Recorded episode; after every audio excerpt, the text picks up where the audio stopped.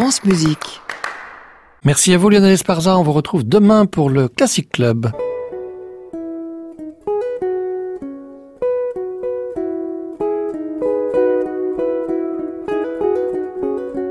Arnaud Merlin, le portrait contemporain,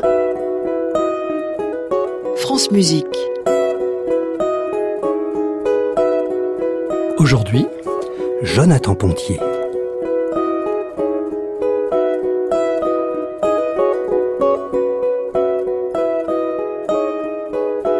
Bonsoir à tous. Ce soir, dans le portrait contemporain, j'ai le grand plaisir de recevoir Jonathan Pontier, qui porte bien son nom. D'une rive à l'autre, le compositeur n'a de cesse de tisser des liens entre les courants, de faire dialoguer les langages, les styles et les expressions musicales. Explorateur infatigable de la planète musique, Jonathan Pontier joue et chante, compose et propose pour le studio, pour la scène, pour les professionnels, les amateurs ou le jeune public, en s'investissant avec générosité dans des ateliers, dans des œuvres participatives. Artisan amoureux du terrain, il habite avec le même talent le laboratoire en maître des nouvelles technologies. Lauréat du prestigieux prix Italia, voici une dizaine d'années, son imaginaire nourrit autant la création radiophonique que l'univers du cinéma. En témoigne une création attendue ces jours-ci au Festival Musica à Strasbourg sur le film de Julien Duvivier Au bonheur des dames, dont le compositeur nous offre un petit avant-goût.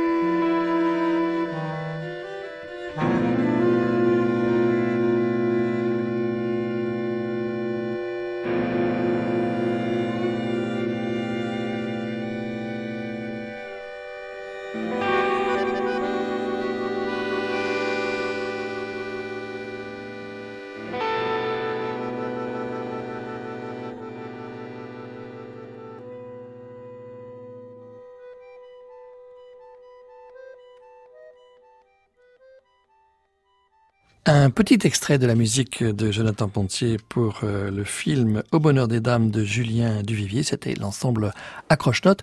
Et c'est un enregistrement réalisé en répétition, il faut le préciser, Jonathan Pontier. C'est un petit avant-goût pour les auditeurs de France Musique. J'ai euh, quand même craqué et proposé à nos auditeurs un enregistrement de travail. Donc euh, on a encore un petit peu de travail, mais c'était pour en effet proposer déjà une couleur. Alors, c'est dans quatre jours, hein, c'est le 23 septembre, et ce sera donc à la Cité de la musique et de la danse à Strasbourg. Qu'est-ce que raconte ce film euh, de Duvivier bah, le sujet du film, c'est précisément ce qui m'a attiré parce que je suis quand même pas trop euh, spécialiste du cinéma muet. C'est, on peut dire, la, la lutte, l'écrasement de l'industrie du commerce, on va dire du, du grand magasin à l'époque, euh, le printemps ou le bon marché, qui vient bouffer le petit artisanat, le, le petit commerce, la qualité, le prix, euh, un certain prix qui vaut pour cette qualité. Et c'est le progrès, c'est euh, l'inévitable destruction qui va de pair avec euh, l'avancée d'un certain progrès, en tout cas au 19e siècle, et j'ai trouvé qu'évidemment ça rentrait en résonance euh, Ah oui, vous trouvez rien à voir avec aujourd'hui bah Non, pas du terminé. tout. Bah, bien sûr, hein, le, la politique a repris la main sur le, sur le marchand. Non, eh ben, c'est d'autant plus féroce. Et puis il y a un autre thème qui résonne vraiment étrangement et qui, on a l'impression que c'est un thème à la mode, mais surtout dans le film, ce qui est, ce qui est assez patent, c'est les, scènes de violence. On, dit maintenant violence faite aux femmes, mais cette espèce de, harcèlement et de violence qui est structurelle entre l'homme de pouvoir, euh, qui sont incarnés par deux figures complètement différentes, le, grand patron, disons, qui tombe amoureux, mais c'est une forme d'emprise, et surtout le contremaître qui, euh, pardon l'expression, mais doit faire passer à la casserole de mmh. manière presque structurelle toutes les filles, mannequins ou autres, qui travaillent dans ce grand magasin pour, euh, pour monter en, en grade. Donc moi, je crois que c'est 80 ans à peu près euh, après euh, Duvivier et Duvivier 60 ans après Zola, et on, on peut se demander euh, pourquoi ça résonne encore à ce point-là. Vous dites que vous n'êtes pas un spécialiste du cinéma muet, en revanche, vous avez déjà travaillé avec l'image.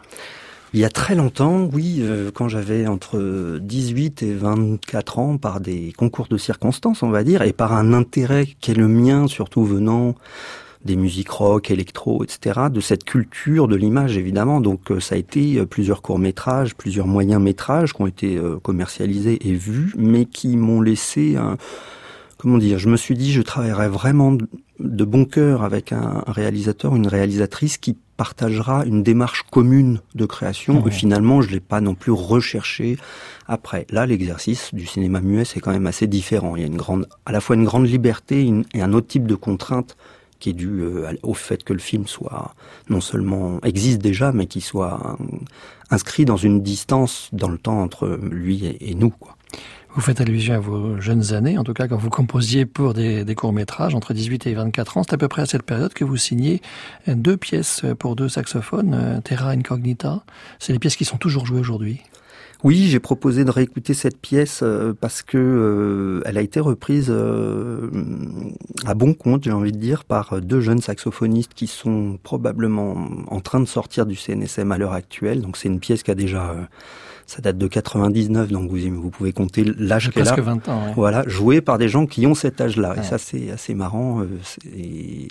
C'est une pièce que m'ont demandé à l'époque Vincent David et Erwan Fagan, qui sont les commanditaires de cette pièce. On écoute euh, la première pièce de ces deux Terra Incognita.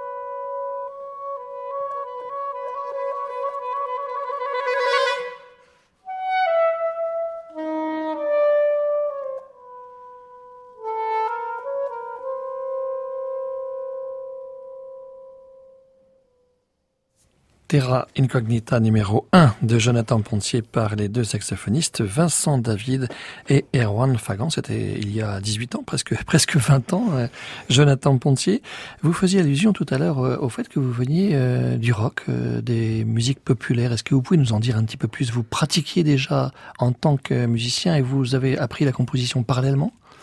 Pour aller vite, ma musique classique, c'était le rock. À tous les sens du terme, puisque concrètement, mon papa était euh, musicien de rock, euh, de métier, de chœur, de, de, de... c'était ses fréquentations, c'était vraiment un, un, vrai rocker. C'était l'accompagnateur de Johnny, de Dick Rivers, etc. Donc euh, voilà dans, dans, quoi je suis né et qui me fait toujours rayonner et qui me qui reste une de mes des endroits, des ressources d'inspiration euh, énormes. Alors pour vous inscrire en rupture, il fallait aller vers le classique, c'est ça? Mais vous avez tout compris, c'est-à-dire que maintenant je l'analyse comme ça, et c'est vrai quand j'avais 18 euh, ans ou 17 ans et que j'arrivais chez mon père avec des disques de Varese ou de Boulez ou il me disait oh mais merde je sais pas quoi faire je suis inquiet mon fils est en train de mal tourner il écoute du Boulez. Mais il y avait presque il le disait en rigolant et d'une certaine manière il y avait du vrai là-dedans. C'est-à-dire qu'il il perdait une forme de, de, contrôle, ou en tout cas, moi, ce qui était plus intéressant de mon point de vue, je, je me perdais dans quelque chose qui était une référence pour personne. Et d'ailleurs, j'étais le premier conquis et surpris de ça. Mmh. Je dis en déconnant que ce qui était stupéfiant pour moi aussi, c'était que contrairement aux musiciens de rock, ces musiciens-là n'avaient pas besoin de stupéfiants justement pour écrire une musique aussi barrée. Enfin, c'est ce que je me disais, mais dans le bon sens. C'est-à-dire cet inouï-là, ça a été vraiment porteur pour moi. Mais alors, vous êtes né en 1977. Euh, euh, les grands du, de la pop et du rock, ils sont déjà passés avant vous. Je dis pas qu'il y a rien après, mais finalement, maintenant, il y a un certain classicisme. D'ailleurs, dans la programmation de musique, hein, on voit qu'il y a un hommage à, Zappa, aux Beatles, etc. Est-ce qu'il n'y a pas un risque à, à, rendre tout ça classique et à travailler sur ces grandes figures? Qu'est-ce qu'on peut en faire aujourd'hui? Mais précisément, euh, bien vu, c'est ce, ce que naturellement euh, j'ai pensé, enfin j'y ai pas trop pensé en fait, mais je me disais d'une certaine manière que tout devient euh, classique à un moment. Ce qu'on appelle la musique classique, euh, je crois que c'est Ivry Gitlis qui disait allez dire à Beethoven que c'est un musicien classique, il va, il va vous flinguer. Non, c'est tout ça, c'est pour moi ce que je fais maintenant d'une certaine manière, c'est du rock. oui, il y a, y a quelque chose pour moi d'assez stérile à continuer une sorte de bon l'histoire du rock continue, hein, il y a eu Radiohead, etc. L'histoire de la musique contemporaine continue aussi. Mais moi, ce qui m'a tout de suite marqué, c'était l'opportunité extraordinaire de faire de tout ça euh, euh, des, des, coloris, des savoirs. Moi, je parle mmh. beaucoup de savoir-faire, de savoir écouter et, de savoir-faire et de faire savoir, mmh. comme on disait dans le portrait sur la permaculture. C'est-à-dire, pourquoi s'interdire d'utiliser tout ça comme autant d'énergie? Euh, L'énergie du son, euh, une certaine écriture euh, s'adressait autant à la tête qu'au corps. Et c'est vrai que depuis quelques années, mon, mon obsession revient sur l'idée toute simple que la musique est aussi un, un support euh, sonore et virtuel au, au, rituel du corps et aussi à la mémoire de ce que le corps peut embarquer quand on sort d'un concert, quand on sort d'un rituel musical, entre guillemets. Alors par exemple, vous avez euh, créé une, une, pièce il y a une dizaine d'années, enfin c'est l'ensemble intercontemporain qui l'a d'ailleurs euh, créé, autour de la figure de Bob Dylan. Qu'est-ce que ça veut dire le mariage de, de Dylan et de l'intercontemporain? C'est la modernité euh, si je dois répondre en un mot, c'est pour moi, c'est bon, on connaît l'histoire, euh, la révolution ou, ou, ou vendue comme telle de Dylan passant à l'électrique, euh, euh, qui serait un scandale aussi grand que le Sacre du printemps ou, ou, le désert quelques années avant. Simplement, oui, chaque art ou chaque chapelle de la musique porte ses propres évolutions. Concernant Dylan, bon, d'abord, c'est un de mes vraiment de mes musiciens favoris. Euh, c'est cette espèce de poète qui résonne avec euh, à la fois l'antiquité et le et en même temps cette espèce de grande grande modernité, c'est-à-dire utiliser des, des, patrons hyper conventionnels au plan musical pour faire passer des formes qui sont soit aussi conventionnelles euh, en, en, termes de lyrics euh, que des choses qui sont aussi, enfin, qui doivent beaucoup à l'écriture automatique. Mmh. Cette espèce de, de, grand panthéon possible de l'ancien, du moderne, moi je l'analyse un peu comme Bach. Bach étant, mmh. on l'oublie un peu, la dernière figure de l'ancienneté, mais mais la première de notre modernité. Je pense que dans la pop music, euh, c'est euh, Bob Dylan est, est, est, responsable de ça. Ce qui m'intéressait, c'était de, de voir comment je pouvais m'approcher de Dylan un peu comme euh, bon, disons comme un Berriot peut, peut se rapprocher des, des folk songs, mmh. avec respect et en même temps, pour respecter, il faut, il faut savoir violer quelque chose d'une certaine manière. Et, euh, et Dylan, c'est une figure qui croise autant euh, Ginsberg, Moondog que, euh, que, que Cummings. Et Cummings, je, je, je, fais le lien entre Cummings et Boulez, par Bien exemple, dans, dans, dans, le texte euh, que j'ai écrit pour, pour cette pièce. Voilà, c'est une defragmentation on Bob Dylan. Si Bob Dylan est un peu la figure à la fois d'une mémoire d'une musique euh, folklorique passée, c'est aussi la première figure d'une modernité et, et, et, défragmenter ça, c'est recompiler ce qui nous reste aussi dans notre culture occidentale euh, de se passer, mais pas pour euh, pour en faire état un état conservatoire, ce serait le cas de le dire, mais plutôt un état préparatoire à, à poursuivre une culture, parce que moi je suis de ceux qui pensent qu'on est quand même, il faut se poser la question de où on en est dans nos cultures euh, en Occident.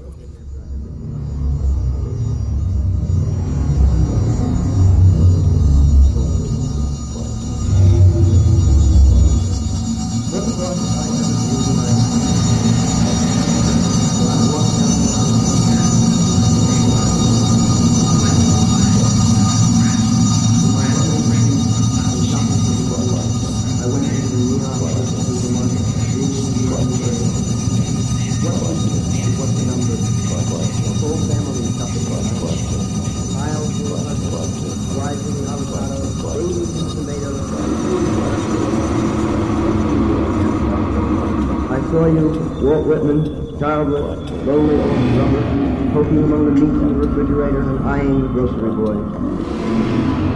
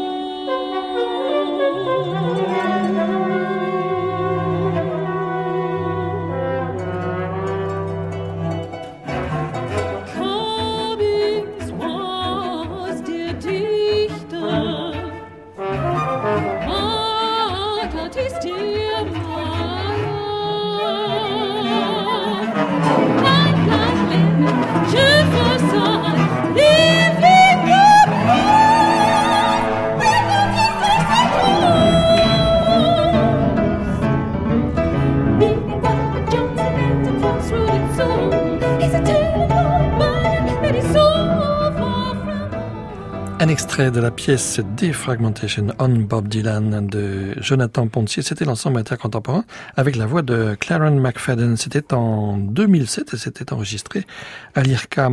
Jonathan Pontier, euh, tout à l'heure, euh, vous disiez que vous aviez renoué récemment avec l'image, avec le film, mais vous avez travaillé tout de même euh, sur le multimédia. Par exemple, cette pièce qui s'intitulait Territoire de l'âme. Là, il y avait des musiciens, il y avait un comédien.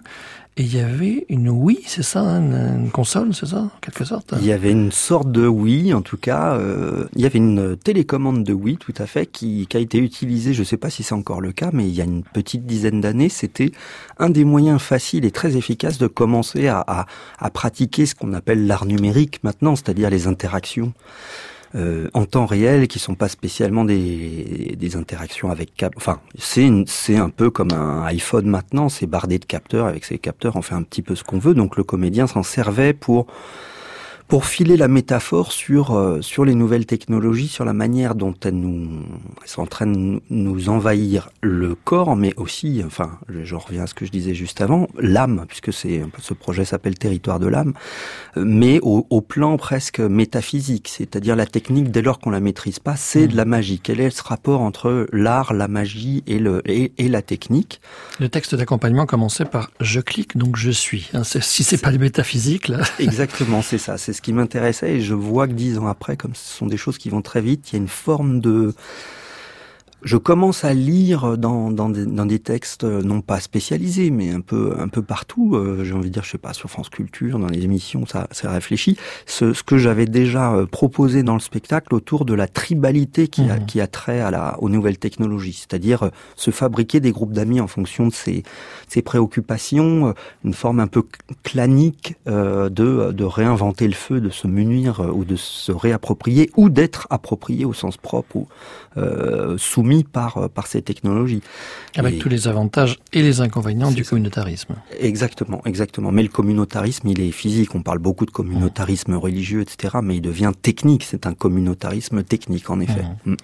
On retrouvait déjà, je vois, euh, Christelle Seri à la guitare, qui est, avec qui vous, vous jouez toujours hein, pour Voleur des Dames. Là, on, on l'a entendu tout à l'heure. Christelle, c'est pour moi la, la plus grande guitariste, enfin celle qui avec qui je peux travailler quand j'en ai la possibilité, qui est euh, la musicienne pour moi idéale dans la mesure où elle euh, travaille autant la note que le son, l'écrit que l'improvisé. Euh, c'est rare. Bon, ce sont des musiciens qui sont en train d'arriver aussi dans les jeunes générations, mais des gens qui sont porteurs d'autant de chemins possibles pour un compositeur, c'est il n'y a pas il y a pas il y a pas au-dessus quoi.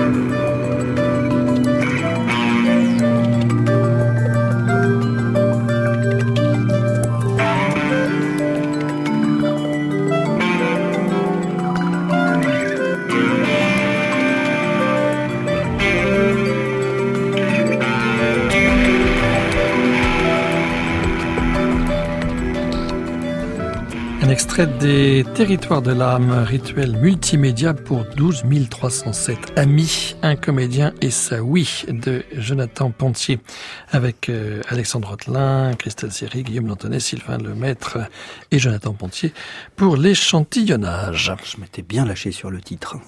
Bon, rituel, c'était un sous-titre mais ça, ça nous racontait cet objet théâtral d'essayer dans une salle de spectacle de reproduire un, rituel euh, conscient.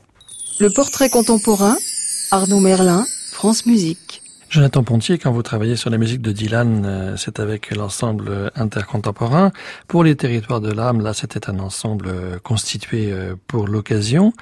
Euh, mais il vous arrive aussi de faire euh, dialoguer un ensemble de musique dite contemporaine avec euh, un trio qui vient plutôt du rock. Alors là, comment ça se passe? Vous jouez le, le rôle du, de l'entremetteur, du go-between, le chef d'orchestre L'agence matrimoniale. Oui, presque. oui, ben, je trouve que ce qui est intéressant, on peut composer plein de choses. On peut composer de la musique, on peut composer des spectacles, donc concevoir des spectacles.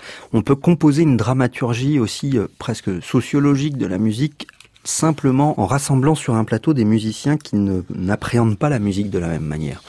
Et ça, je trouve ça à la fois évidemment, c'est il y a une forme de risque puisque. Mais vous connaissez les deux côtés puisque vous, Exactement. connaissez le fonctionnement d'un petit groupe de rock et puis aussi d'un ensemble de musique dite écrite. Exactement. Mais le risque, il n'est pas trop à mon endroit puisque justement, c'est vrai que si j'écris, quand on écrit, on écrit forcément un petit peu depuis son bureau. On écrit des possibles, on écrit des utopies. Quand on est sur le plateau aussi, c'est un autre, euh, c'est le réalisateur de la composition qui est en moi, qui doit, qui doit une sorte d'ouvrier du plateau, qui doit se mettre en, en, en éveil. Et euh, c'est difficile des fois de travailler, par exemple, euh, un percussionniste qui joue avec un batteur, mais un percussionniste qui a qui a l'habitude de porter son tempo, un percussionniste par exemple clavier, vibraphone, qui doit jouer avec le tempo, ou un chef d'orchestre classique qui doit jouer avec le tempo d'un batteur de rock qui euh, parce que là on va parler d'une pièce qui s'appelle Aquarium qui est pas fixée avec un clic ou un truc comme ça. On est on, on produit de, la vraie musique on respire ensemble. Et la respiration d'un groupe de rock est entre guillemets statistiquement pas la même que la respiration qui va être, je vais peut-être euh, être un peu schématique, mais par nature plus roue bateau mhm. euh, d'un ensemble classique. Et c'est très bien. Le tout, c'est de voir comment ça peut fonctionner. Quoi. Alors il y avait de l'électronique, il y avait un trio rock, vous venez de le dire, il y avait un trio à cordes, un trio de bois, un trio de cuivre, et tout ça c'était avec l'ensemble Ars Nova et le trio euh, Kafka. Et c'était des investigations musicales autour de l'élément O, pourquoi O? Je venais de finir Territoire de l'âme, qui était vraiment une œuvre à programme, comme on dit, euh, avec un texte, un argumentaire, une philosophie presque, une fable.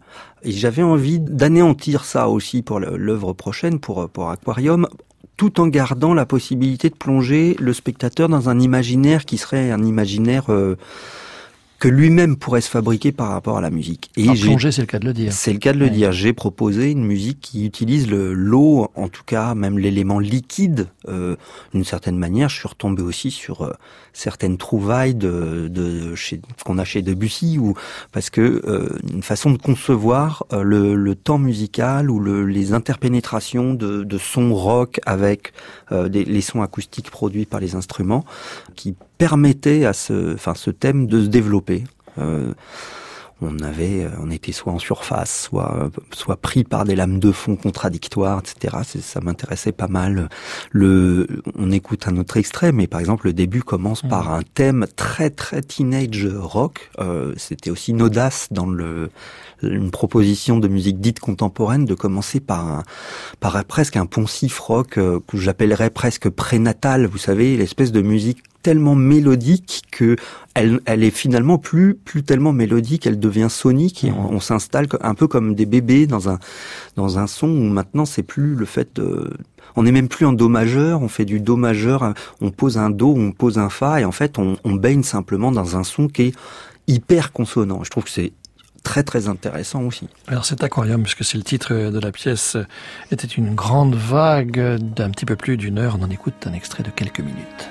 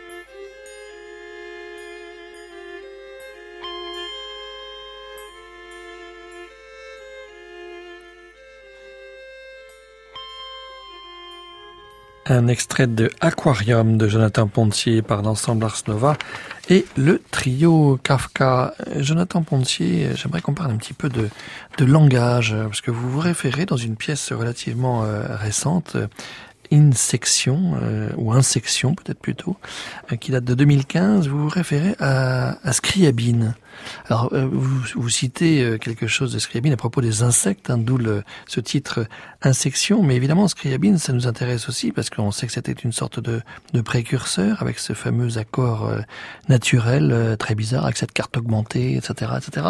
Est-ce que euh, le langage aujourd'hui, après tout ce qui s'est passé euh, après 1945 dans la musique dite contemporaine, euh, peut repartir de choses qui étaient expérimentées, par exemple, au début du XXe siècle par quelqu'un comme Scriabine. Ou est-ce que vous partez du principe que bah, vous êtes un postmoderne et maintenant c'est l'art de la synthèse et que vous pouvez prendre tous les langages? Non, je peux d'ailleurs être le premier à me faire la critique justement du multistyle, du postmodernisme, de de les, je sais pas comment dire ça en français, mais de ce que Zorn appelle l'hétéroclite par exemple, etc. De toute façon, j'ai envie de dire. Euh, on s'en fout, quoi. Déjà, premièrement, on fait ce qu'on a envie de faire. Pas répondre à ma question. Mais si je vais répondre, parce que je me suis souvent demandé, par exemple, euh, bon, on sait qu'Olivier Messiaen était assez euh, fervent, scriabinien aussi. Euh, il y voyait ses couleurs. Enfin, il partageait certaines, certaines, certaines tares synesthésiques pour ceux qui sont les rationalistes. Si je dois parler de Schoenberg, je dirais très rapidement que c'était peut-être un, en tout cas, qui, malgré lui, peut-être a amené une forme rationaliste de la musique. Et puis c'était après 45, c'était redonner euh, confiance et courage à une certaine forme de scientisme, on pourrait dire, dans la musique. Je, franchement, j'enfonce un peu le clou, évidemment, mais mais chez Scriabine, pour moi, euh, avec cet accord, c'est pas n'importe quoi. Pour moi, c'est pas euh, c'est pas un, illuminé qui qui a trouvé son accord sur lequel il finit par écrire pendant cinq ans ou sept ans de manière obstinée. C'est aussi quelqu'un qui qui se raccommode avec euh, à la fois ce qu'on peut pas nier être les lois naturelles de l'acoustique, c'est-à-dire la fameuse série euh, des harmoniques naturelles, mais aussi oui, là, il y a le fa dièse et le si bémol. exactement. Bartok l'a utilisé aussi. Hein. Exactement, beaucoup et ce que les jazzmen appellent l'accord de onzième augmenté, si je dis pas de bêtises, cet accord qui sonne et qui sonne comme comme le comme les promesses probables de, tout, enfin c'est-à-dire de l'harmonicité et en même temps des permutations, de la combinatoire, etc. Il y a, euh, Scriabin a utilisé de manière extensive deux systèmes, euh, sept accords qu'il appelait l'accord euh, synthétique, euh, qui il n'a pas appelé ça pour rien, à mon sens, euh, et aussi euh, et aussi le ce qu'on appelle le, enfin ce que Messiaen a appelé le mode 2, le ton demi-ton. Et je pense mmh. qu'avec ces deux ces deux modes qui sont à la fois mais complètement dans l'histoire de la musique, on peut en tout cas Beethoven oui, compose déjà voilà, exactement. On est déjà là-dedans. Et je me suis souvent demandé qu'est-ce que l'Europe aurait pu euh, amener comme musique si finalement le grand chef de file en 45 avait finalement pas été euh, Schoenberg ou, l'école de la deuxième école de Vienne, mais par exemple un, un, un Scriabine. Ah. Aussi au plan métaphysique, enfin au, plan euh, transcendantal, au plan philosophique. Euh, Scriabine, quand il est mort, il a, il faisait des études dans un, une espèce de théâtre antique en Inde qu'il voulait créer sur un site pour faire une espèce de d'orgie euh, artistique, danser, chanter, mais il voulait former, faire former les gens à, à leur propre mystère, à, à, à, comment dire, à être acteurs de cet acte-là qui devait durer neuf jours, etc. Je rappelle que c'est un peu aussi le vœu de Stockhausen. Donc finalement, il y a une filiation. Et peut-être de Chelsea aussi. Exactement. Et ce qui se passe maintenant, c'est-à-dire l'internaute, pour aller vite, qui est aussi acteur de l'opinion. On peut le déplorer, mais c'est le sens de, d'une certaine manière de l'humanité. Et je trouve, je dis pas que a perdu du temps. Je dis que moi, en tant que musicien qui est attiré par tous les archétypes de la musique, que ce soit les musiques traditionnelles, le jazz, le rock, ce qu'on appelle les musiques amplifiées ou actuelles, qui est pas un, un, enfin qui est un vilain mot pour moi autant que musique contemporaine. Je pense qu'il est temps de, de se réunir, quoi, au plan musical, autant au plan sociologique, au plan culturel, euh, et, et, donc euh, en effet, ce In Section, c'était, j'ai commencé à écrire, je revenais du, j'ai passé quatre mois au Maroc, donc j'étais rempli des, des, des rythmiques euh, berbères en citant etc. Les, les fameux 6-8, les haïdous, vous pouvez voir ce que c'est euh, sur Internet, mhm. l'espèce de, de réunions vocales euh, improvisées totalement, enfin sur des patterns comme ça que les gens s'échangent et tout ça. J'ai participé à plein, plein de, de, cérémonies comme ça, et je reviens et euh, j'étais vraiment rempli de ces musiques-là, et il y a une résonance. Je me suis aperçu que je finissais la pièce le jour même, je crois, des 100 ans de Scriabine, et de la mort de Scriabine bien sûr, et Scriabine a été et a été une figure très inspirante pour moi. Ça a été un peu mon rocker favori, un peu décalé, la figure que personne connaît quand j'ai commencé euh, mes études musicales, disons à peu près au lycée.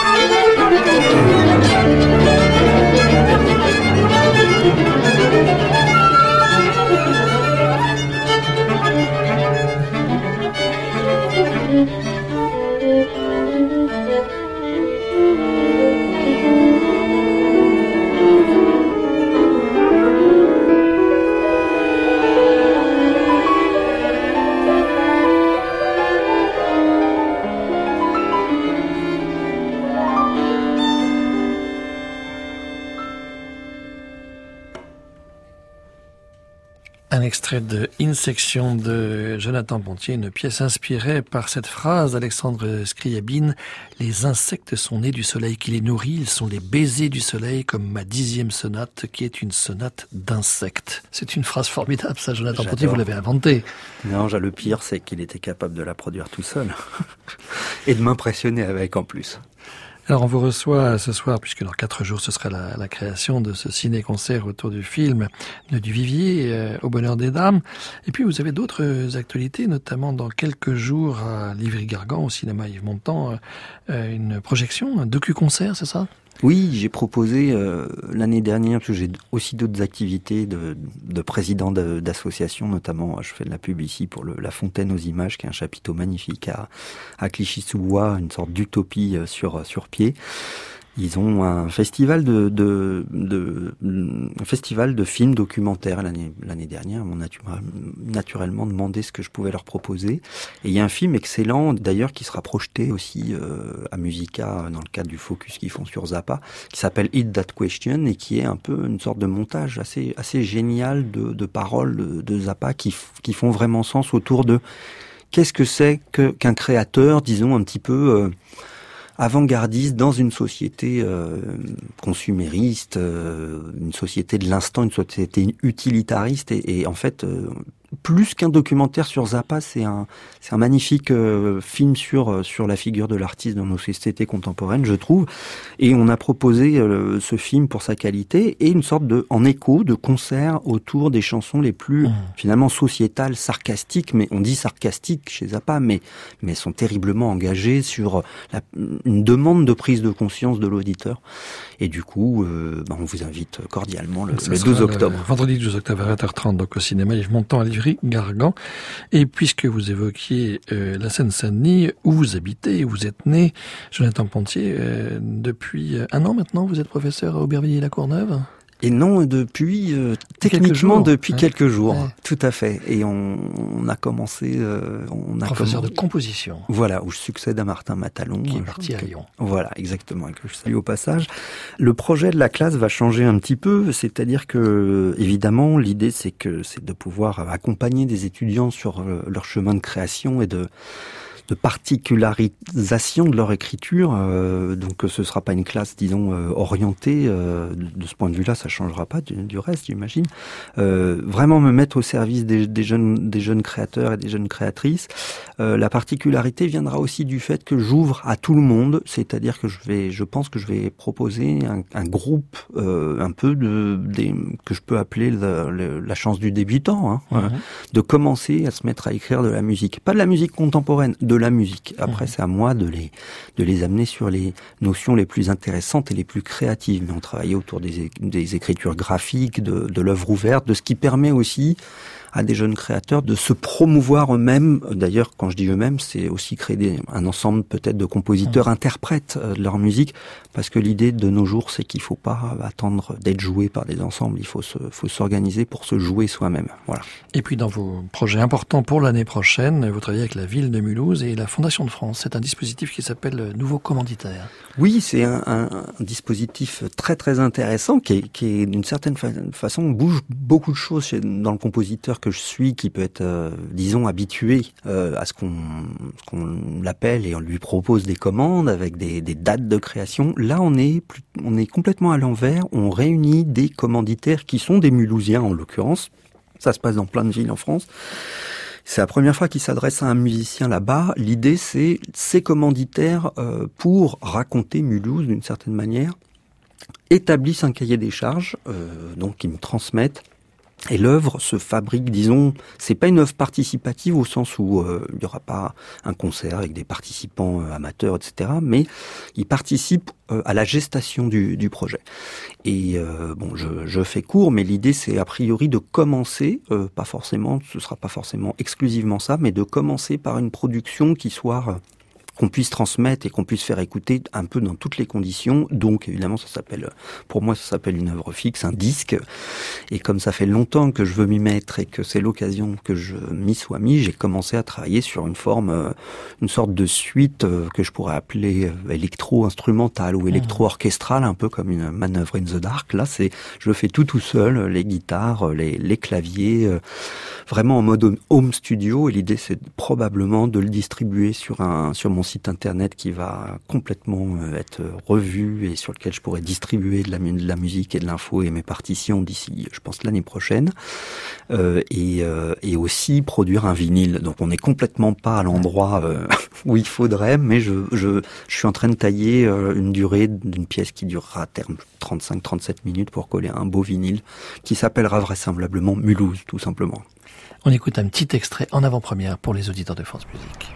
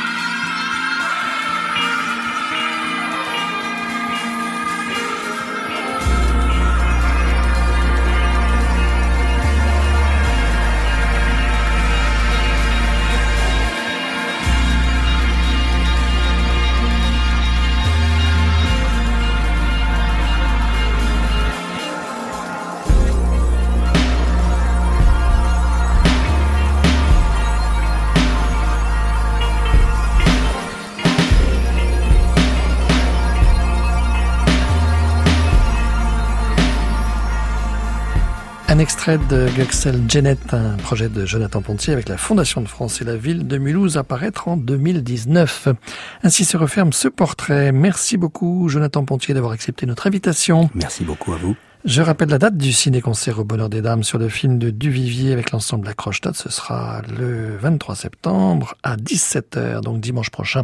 Cité de la musique et de la danse à Strasbourg dans le cadre de Musica où France Musique pose ses micros à partir de vendredi. Merci à Annie Comier qui nous a aidé à préparer cette émission réalisée par Patrick Lérissé avec ce soir à la technique euh, Maïwen Le Géant. Je vous donne rendez-vous mercredi prochain à 23h pour un nouveau portrait avec le compositeur Pascal Dussapin. En attendant, vous pouvez réécouter et télécharger cette émission sur le site de France Musique, francemusique.fr. Minuit, c'est l'heure de retrouver Anne Montaron, Création mondiale. Bonsoir Anne. À réécouter sur francemusique.fr.